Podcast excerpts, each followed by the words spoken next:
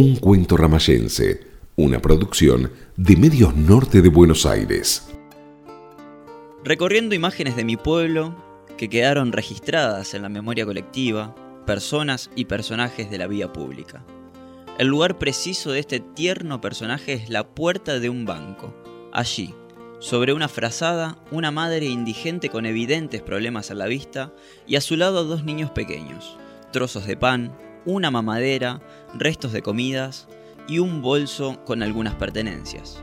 Seguramente en su limitado intelecto, producto de una mala alimentación prenatal y de su desarrollo, habrá grabado en sus ojos una mano extendida y en sus oídos una monedita por amor a Dios. Uno de esos niños ya adolescentes recorría nuestras calles año tras año. Pudimos saber, por sus dichos, que cuando se producía el receso escolar, de su escuela especial de Empalme Villa Constitución, regresaba al lugar donde vivieron sus padres y donde él reconocía algunas imágenes. ¿Serán los trenes, la bondad de la gente que lo vio de chiquito y lo trata bien? Lejos está en su mente de niño pedir moneditas. Él quiere ganárselas trabajando. Una lata con agua, algunos trapos, una radio mediana pegada a su oreja, hasta emprender tarea con un auto estacionado. Comienza como un ritual, lavando ruedas, vidrios, techo. Se lo puede oír cómo establece una conversación con alguien imaginario y hasta contestarse cambiando la voz. El sorprendido propietario del automotor le paga por el servicio a voluntad y no falta algún desubicado que no solo no le paga, sino que lo trata mal.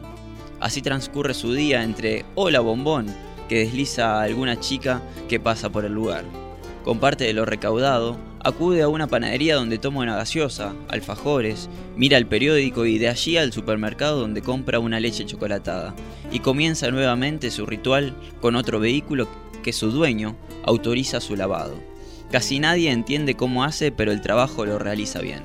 Todo mojado, poca ropa, zapatillas de cualquier número, camisas cortitas, pantalones arremangados, consigue a cambio de un lavado dormir en una remisería, apoyado sobre una mesa, viendo televisión en la panadería.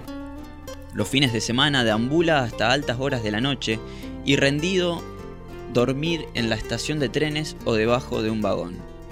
Dios lo trajo hacia nosotros, hacia nuestra reconocida institución que contiene a personas con capacidades especiales.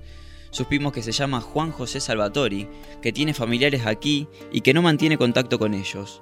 Cuando cumple su mayoría de edad, se afinca en su querida Villa Ramallo.